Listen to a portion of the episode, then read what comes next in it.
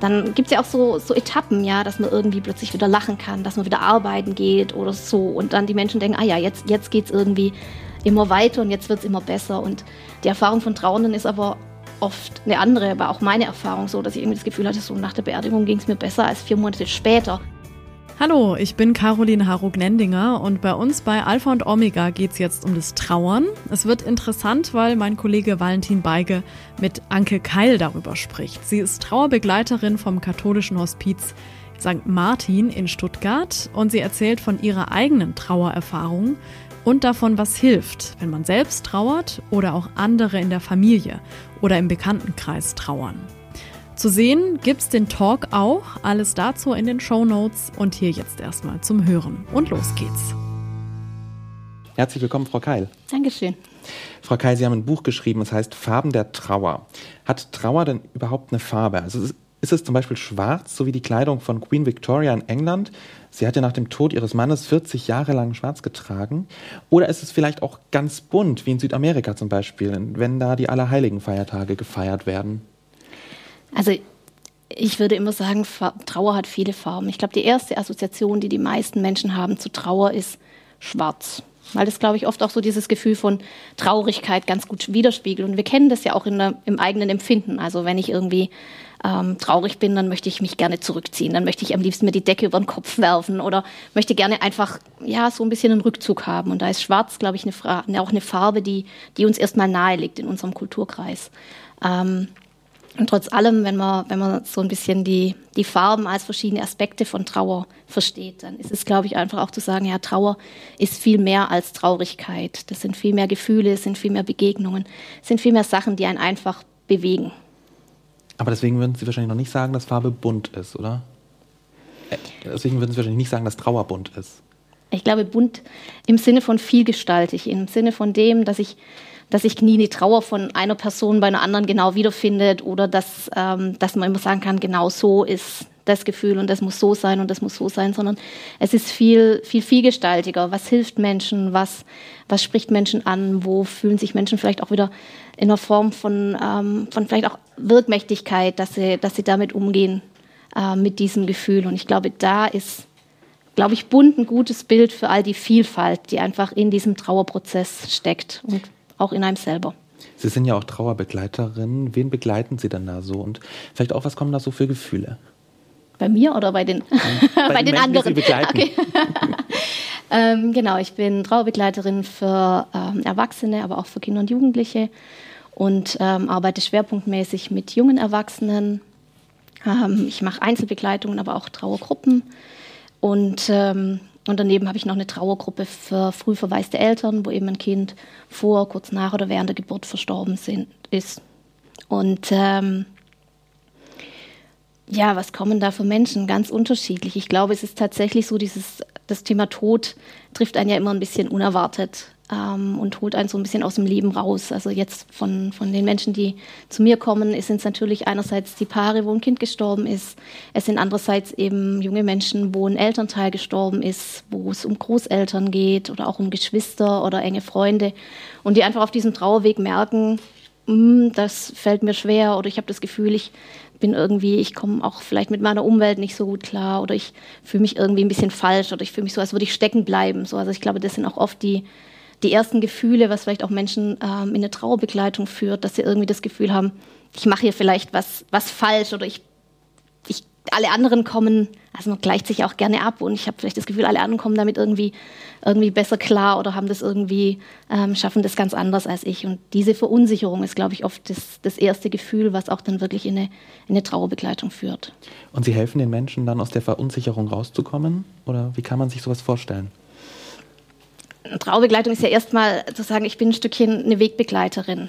Also Menschen sind einfach auf diesem Trauerweg, in den sie hineingeschubst wurden. Und Trauer ist, das ist, finde ich schon auch wichtig, Trauer ist erstmal unser ganz normaler menschliche, menschlicher Umgang mit einem Verlust, mit einem einschneidenden Verlust. Und Sie sagten es vorher schon, es ist egal, ist es, ist es ein Mensch, ist es ähm, ein Tier. Wir werden immer wieder von denselben, von denselben Gefühlen da auch getroffen. Und auch, ich würde auch weitergehen und sagen, auch wenn jemand umzieht, wenn, wenn eine Stelle endet oder man in Ruhestand geht, so, da kennen wir eigentlich immer wieder kürzere Phasen von, von Trauer. Und ähm, der Tod ist letztlich, ja, glaube ich, schon ein Ernstfall von dieser Trauer, ähm, der dann eben auch dazu führt, dass Menschen sagen, so, das ist jetzt irgendwie, das kann ich jetzt mit dem, was ich irgendwie habe an Ressourcen, an Menschen in meinem Umfeld und an dem, was ich irgendwie ähm, bisher gemacht habe, kann ich, kann ich, bin ich hier ein bisschen auf dem Weg, ja, überfordert ist ein doofes Wort, aber es ist einfach eine, eine, große Aufgabe, an der ich vielleicht auch ein bisschen verzweifle, weil ich vielleicht an mir Sachen entdecke, mit denen ich nicht so gut klarkomme. Wenn ich immer gedacht habe, ich bin so ein ganz rationaler Mensch und ich kann irgendwie, bin verlässlich, vernünftig und kann irgendwie gut Sachen äh, handeln und plötzlich merke, da kommen aber mit der Trauer irgendwie, kann ich meine Tränen plötzlich nicht kontrollieren. Dann kann das eben genau in so eine Verunsicherung führen. Mhm. Viele von uns haben ja schon mal getrauert. Also ich zum Beispiel auch, als mein Hund gestorben ist, mit dem ich groß geworden bin, oder als meine Tante äh, vor ein paar Jahren gestorben ist. Der Hund zum Beispiel, weil er ein wichtiger Wegbegleiter für mich war. Mhm. Bei meiner Tante war es so, dass wir uns selten gesehen haben und dann war es halt einfach vorbei. Aber Sie selbst haben ja auch mal getrauert, wenn Sie da mal drüber erzählen möchten. Genau, ich glaube, in diesem Trauerkontext begegnet man oft Menschen, die eine eigene Geschichte auch damit haben. Ähm, bei mir war der, war der Anfang eben auch zu sagen, ich mache, ich qualifiziere mich weiter als Trauerbegleiterin, war tatsächlich, dass meine dritte Tochter ähm, tot geboren ist und ähm, uns es einfach ziemlich aus dem Nichts getroffen hat und ich tatsächlich auch davor schon Großeltern verloren hatte und irgendwie gedacht habe, ja, ich habe vielleicht schon eine Idee davon, aber ich habe ähm, diese Wucht von diesem Trauergefühl, die habe ich so nicht, nicht erwartet. Ähm, weil es, glaube ich, auch ja nochmal ein ganz anderes Gefühl war von Ohnmacht oder von, ich verstehe das hier alles gar nicht, warum wir überhaupt hier sind. Und, ähm, und ich glaube, das macht auch nochmal viel, ähm, ja, hat, glaube ich, für mich diesen Trauerprozess um meine, um meine Tochter auch nochmal zu einem ganz, ganz eigenen gemacht, wo ich auch viel ähm, tatsächlich auch an mich selber gestoßen bin und die Frage, wer, wer bin ich oder wie, was mache ich hier eigentlich? Was hat Ihnen in der Zeit denn damals geholfen? Ich glaube, es war Reden, viel Laufen, ähm, draußen sein und schreiben. Ich glaube, das waren so die, die Hauptdinge. Und Freunde, Bekannte? Aber habe jetzt unter Reden subsumiert. Also tatsächlich finde ich, das ist ähm, ist auch bedeutend, bedeutsam, ob man, ob man sagt, ich habe irgendwie, ich bewege mich in einem Kontext, wo Menschen sind, die bereit sind, mir zuzuhören oder die dieselbe Geschichte auch ein drittes Mal anhören, ohne die Augenbrauen hochzuziehen ähm, und die vielleicht auch solche Aufs und Abs mit mir mitgehen, weil ich glaube, viele Menschen haben so das Gefühl, und ich glaube, das lernen wir auch in der Schule, dass wir irgendwie denken, so wir lernen in so geraden Kurven, also ich kann Vokabeln nicht, dann übe ich ein bisschen, am Ende habe ich eine gute Note. Und ich glaube, das ist oft so ein, so ein Bild, das man auch so ein bisschen auf Trauer überträgt. Also ähm, so jetzt war das Schlimme, der Tod, dann war die Beerdigung schon auch nochmal echt schlimm und dann geht es eigentlich so Stück um Stück aufwärts und dann gibt es ja auch so, so Etappen, ja, dass man irgendwie plötzlich wieder lachen kann, dass man wieder arbeiten geht oder so. Und dann die Menschen denken, ah ja, jetzt, jetzt geht es irgendwie immer weiter und jetzt wird es immer besser. Und die Erfahrung von Trauernden ist aber oft eine andere, war auch meine Erfahrung so, dass ich irgendwie das Gefühl hatte, so nach der Beerdigung ging es mir besser als vier Monate später, ähm, wo ich einfach nochmal ganz anders in meinem Alltag plötzlich gucken musste, so was heißt das denn jetzt alles und dieses Begreifen erst angefangen hat, ähm, als dieser erste Schock und dieser erste Schrecken einfach weg war. Wie läuft so ein klassischer Trauerprozess dann eigentlich ab? Sie haben vorhin schon gesagt, er kommt in der Regel mit Wucht. Mhm. Und wie, wie geht es dann weiter? Also ich finde es wichtig, erstmal zu sagen, so dieses ähm, die Trauer fällt immer nicht in den luftleeren Raum. Also wir hatten es schon von den Freunden, äh, von der Einbindung. Und es ist auch wichtig, ähm, sich das klar zu machen. Also deshalb wird es auch, wenn es derselbe Todesfall ist, nie zwei Trauernde geben, die gleich trauern, weil es eben nochmal viel damit zu tun hat, ähm, wie man den Tod erlebt hat ähm, und welche Gefühle da im Zusammenhang waren. Also gerade auch wenn es um Ohnmacht oder so geht, da gibt es schon auch sehr starke Gefühle, die einem auch auf dem Trauerweg begleiten oder Schuld. Ähm, Gefühle, die einfach sehr den Trauerweg auch begleiten können. Und ähm, dann kommt es auch darauf an, wie war die Beziehung, wie war die Bindung an den Verstorbenen und dann auch, auch nochmal so in die eigene seelische Landschaft gucken. Also was sind meine, ja, was habe ich an Ressourcen, was habe ich irgendwie an, an sozialer Einbindung, was, ähm, ja, was ist vielleicht auch mein Weltbild, was gibt mir Halt, habe ich da eine Idee oder habe ich das nicht? Und daraus ermisst sich erstmal so, also, oder ich würde sagen, das ist immer so die Grundlandschaft, in die hinein ein Trauerprozess dann fällt. Und darauf aufbauen gibt es natürlich verschiedene Trauermodelle. Ich würde jetzt einfach eins rausnehmen, weil die alle darzustellen, würde den Rahmen sprengen. Ein Modell ist von dem William Warden, das ist ein Psychologe, und der hat eben ähm, das als Traueraufgaben formuliert. Er hat vier Traueraufgaben formuliert. Und ich mag an, diesem, an diesen Traueraufgaben eigentlich so diese, ah, diese Idee von Aufgabe. Also weil es eben sowas ist, es ist nicht abgeschlossen. Ja, eine Aufgabe kommt wieder. Ich kann eine Aufgabe zur Seite schieben, ich kann die aufschieben, aber sie wartet ein bisschen auf mich. Also so ein bisschen, wenn man ein Alltagsbild bemühen würde, wäre es wahrscheinlich wie die Spülmaschine. Ich kann die abends schon nicht laden, es wird mir aber am nächsten Tag, wird, wird das Geschirr immer noch dastehen. Und dann muss ich eben dann damit umgehen. Also deshalb mag ich eigentlich dieses Bild von, von Aufgaben, die da wurden eben ähm, formuliert und er nennt vier Stück. Und die erste Aufgabe, sagt er, ist begreifen und akzeptieren. Ähm, begreifen ist klar, das habe ich vorher schon gesagt, das ist dieses ja im Alltag immer wieder spüren, ähm, ja, wo fehlt mir die andere Person überall? Wie groß ist vielleicht auch die Lücke, die da ist? Ähm, und auch erst Stück um Stück zu merken, so welche Rolle hatte eine Person, wie viel Begegnung hatten wir? Und das ist manchmal ein ganz ja, klar, wenn man zusammen wohnt, ist es leichter, sich vorzustellen, dass man weiß, so bisher haben wir zusammen gefrühstückt, jetzt werde ich jeden Morgen alleine am Frühstückstisch sitzen. Aber auch zu wissen, so, ich weiß genau, wenn mein Auto kaputt ist, dann rufe ich meinen Vater an und das kann ich jetzt nicht mehr. Oder so, also, dass man auch da erst im Alltag merkt, welche Rollen fallen für mich, fallen für mich weg und wie gehe ich damit um. Und das ist so dieses im Alltag erst begreifen können, ähm, Akzeptieren finde ich ein schwieriges Wort, das Worden benutzt. Ich würde immer sagen, es ist so ein Einfinden. Also zu sagen, da ist irgendwie was passiert, damit muss ich umgehen. Und ich kann irgendwann an den Punkt kommen, zu sagen, da auf diesem Grund, den ich mir nicht gewünscht habe, ist was Gutes gewachsen. Und damit ähm, gestalte ich mein Leben weiter. Also das ist die Aufgabe eins. Die zweite ist, Vielfalt der Gefühle. Wir hatten es vorher von den Farben, wo ich gesagt habe, ich glaube, es ist eine Vielfalt, es ist eine Buntheit. Es ist auch eine Vielfalt und Buntheit in diesen, in diesen Gefühlen.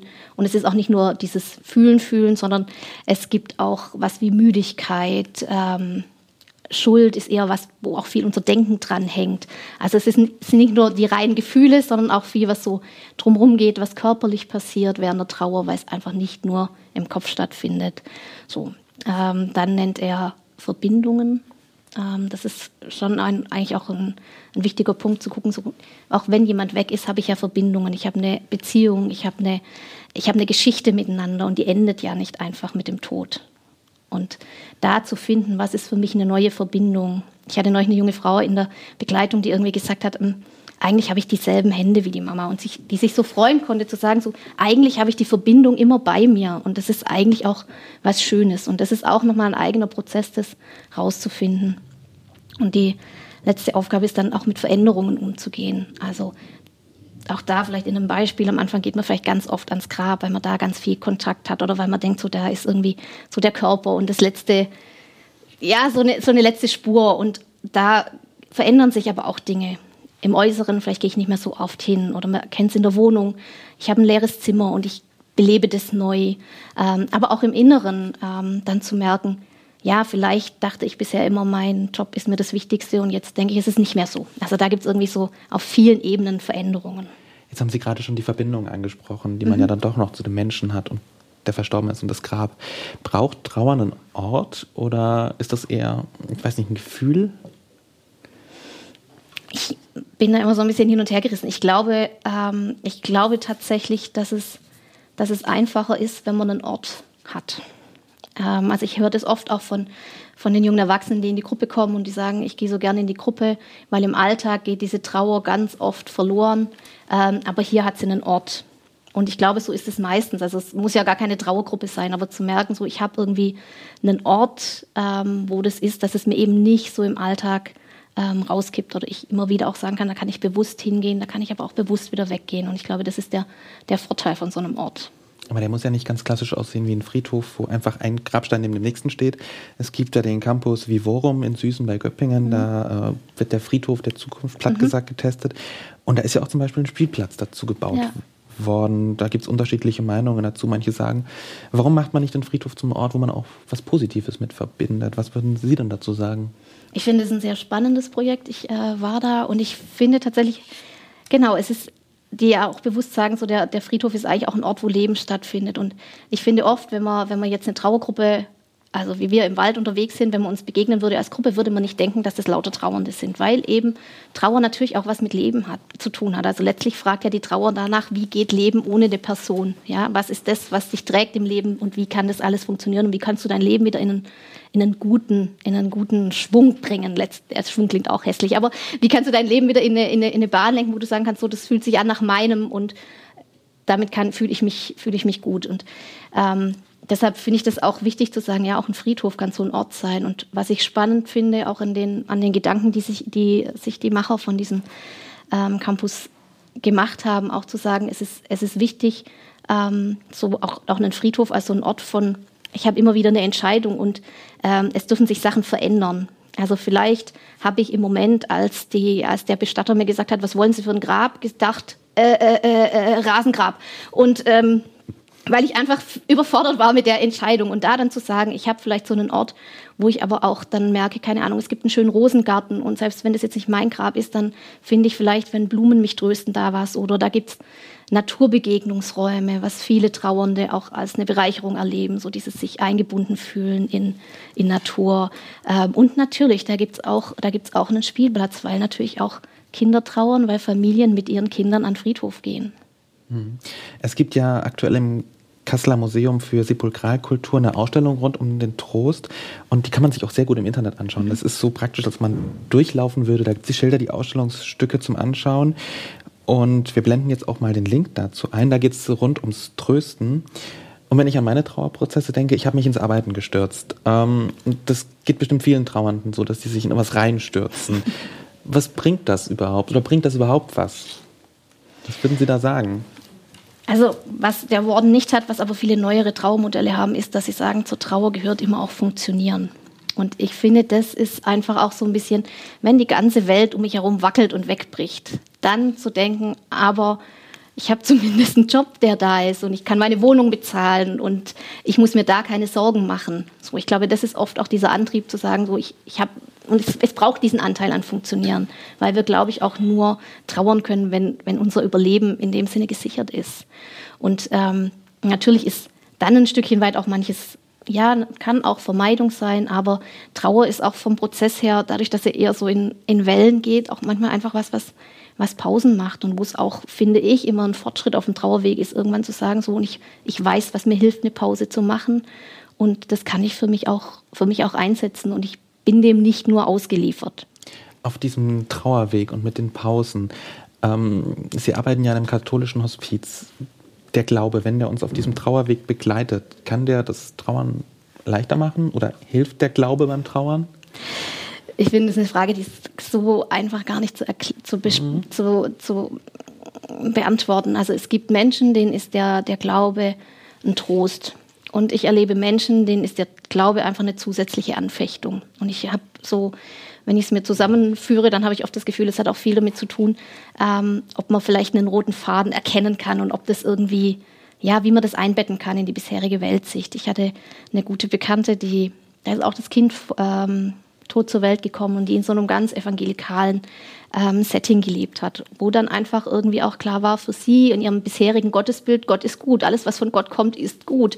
Und da dann zu sagen, so, dann muss ja, wenn ich in dieser Logik bleibe, muss der Tod meines Kindes auch was Gutes haben. Und das war für sie eine wahnsinnige Herausforderung, weil das eben nicht so einfach dann ist. Und dann finde ich auch, dann, dann entsteht auch manchmal so eine Wut zu denken, so, okay, ich kann den Glauben nicht über Bord werfen, weil die Vorstellung, dass ich dem Kind gar nicht mehr begegne, ist doof. Ähm, aber ich tue mich auch schwer zu sagen, das war jetzt wirklich eine gütige Tat des Herrn. Also es ist wirklich, es ist so ein bisschen das Schwierige. Ich ähm, mag deshalb sehr gern von, von ähm, Fulbert Stefensky, der hat mal einen Text geschrieben über die, über die Würde der Untröstlichkeit. Und ich glaube, da steckt sehr viel Klugheit drin, auch zu sagen, ja, vielleicht ist es auch einfach genau das, dass wir auch im Glauben das aushalten lernen, auch ähm, zu sagen, es passiert Schlimmes und es passiert Leid. Und dieses Leid, ähm, so, das geht mich an. Ja, es werden dem Leben Sachen angetan und Menschen haben manchmal auch ähm, Geschichten oder Schicksale, die einfach sie, ja, die sie überfordern, die, die vielleicht auch wirklich daran zerbrechen. Und das gilt es immer ernst zu nehmen. Und ich habe dann manchmal das Gefühl, vielleicht ist, also zumindest bei mir, manchmal glaube dann auch der Trotz zu sagen, ich möchte gerne, dass dieses Leid äh, nicht ins Leere läuft und ähm, möchte deshalb so gerne daran, daran festhalten und für für mich in dieser Zeit vielleicht als so eine innere Liste mit Sachen, wo ich denke, die verstehe ich nicht und die will ich auch vielleicht gar nicht verstehen und kann ich nicht verstehen. Und vielleicht ist es mir egal, wenn ich mal sterbe und ich denke, wozu habe ich eigentlich mein Leben lang meine Liste geführt, aber vielleicht auch nicht. Und das halte ich mir offen.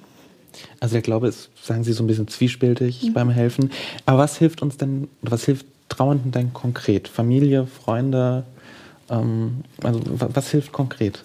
Also ich würde immer sagen, es sind Menschen, die einfach da sind und die, die zuhören. Und, ähm, das sage ich jetzt auch trotz, trotzdem es auch mein Beruf ist. Ich glaube, dass das Trauerbegleiten eigentlich so ein Jedermannsding ist. Also weil wir einfach es ist schön, dass es eine Trauergruppe gibt für junge Erwachsene und dass sie da einmal im Monat drei Stunden sind, das ist gut.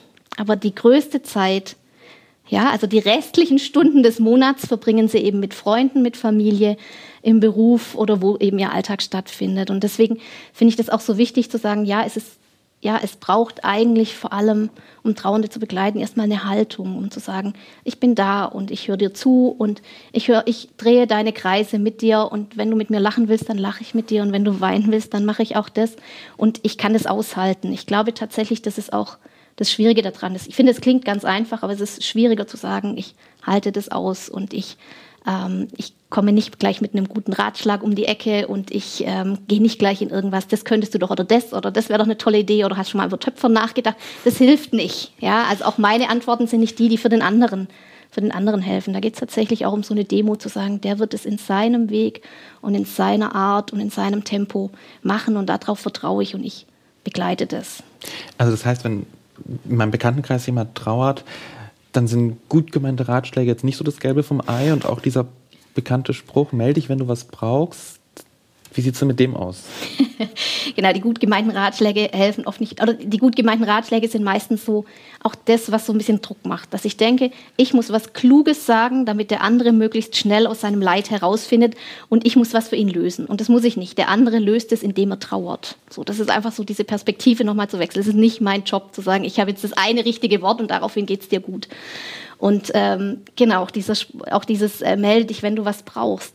Ich finde, das ist nicht falsch, ja, zu sagen, ich, ich bin da, wenn du, wenn du was brauchst. Aber es ist natürlich für einen Trauernden eine wahnsinnige Hürde, weil dann muss ich erst mal wissen, so was brauche ich denn eigentlich? Und das ist schon was, was viele nicht so genau wissen. Und dann muss ich noch die Hürde nehmen zu denken, und wen rufe ich dann an? Und ist es okay, das so, das so zu formulieren? Also wenn ich jetzt zum Beispiel merke, ich habe jetzt seit drei Tagen nichts gegessen und äh, denke, es wäre doch irgendwie ganz gut, dann müsste ich jetzt erstmal denken, hu, okay, ich habe nichts gegessen, also ich brauche jemanden, der mir was zum Essen bringt. Und dann überlege ich, wer am besten kocht und den frage ich dann, ob er es macht. Also, und das ist natürlich eine Wahnsinnshürde. Ich würde niemanden, also ich glaube, ich würde niemanden anrufen und sagen, du, ich habe zwei Tage nichts gegessen, ähm, ich habe gedacht, du könntest mir eine Suppe kochen und vor die Tür stellen. Das ist Vertrauende einfacher, wenn man, wenn man ein bisschen ein Angebot vielleicht macht. Also ja. wie mache ich das dann konkret, wenn jemand in meinem Bekanntenkreis trauert? Wie helfe ich da? Also soll ich von, von mir aus anbieten, ich koche dir eine Suppe? Zum Beispiel, wenn man gerne kocht oder auch, oder auch, also auch da, ja, ich kann natürlich auch in eine Trauerkarte schreiben, so, ich melde mich auch bei dir. Ja, oder und du hast das Recht, Nein zu sagen. Oder ich kann in dem Fall, wenn wir jetzt bei der Suppe bleiben, auch sagen, ähm, ich habe heute einen großen Topf Suppe gekocht und vielleicht auch die eigene Erfahrung reinbringen, dass man sagt, ich vergesse, wenn es mir schlecht geht, meistens zu essen. Und deshalb habe ich auch an dich gedacht und äh, habe mich gefragt, ob es dir vielleicht eine Hilfe wäre, ähm, dass ich dir ein Töpfchen Suppe vor die Tür stelle oder auch klingel, wie es dir lieber ist. Also das eher als Angebot äh, eher als formulieren. Angebot. Ja, und das kann man, glaube ich, auch unaufdringlich formulieren oder immer mal wieder auch ähm, kleine Vorstöße oder der Vorstoß klingt jetzt ein bisschen martialisch, aber einfach immer wieder kleine Vorschläge machen und sagen, ich, wir könnten spazieren gehen, hast du Lust? Und der Trauernde kann dann Nein sagen, das ist einfacher als zu sagen, ich hätte heute das Bedürfnis, spazieren zu gehen und jetzt rufe ich irgendeinen von meiner, von meiner langen Liste derer an, die gesagt haben, melde dich, wenn du was brauchst und ähm, kann das zuordnen.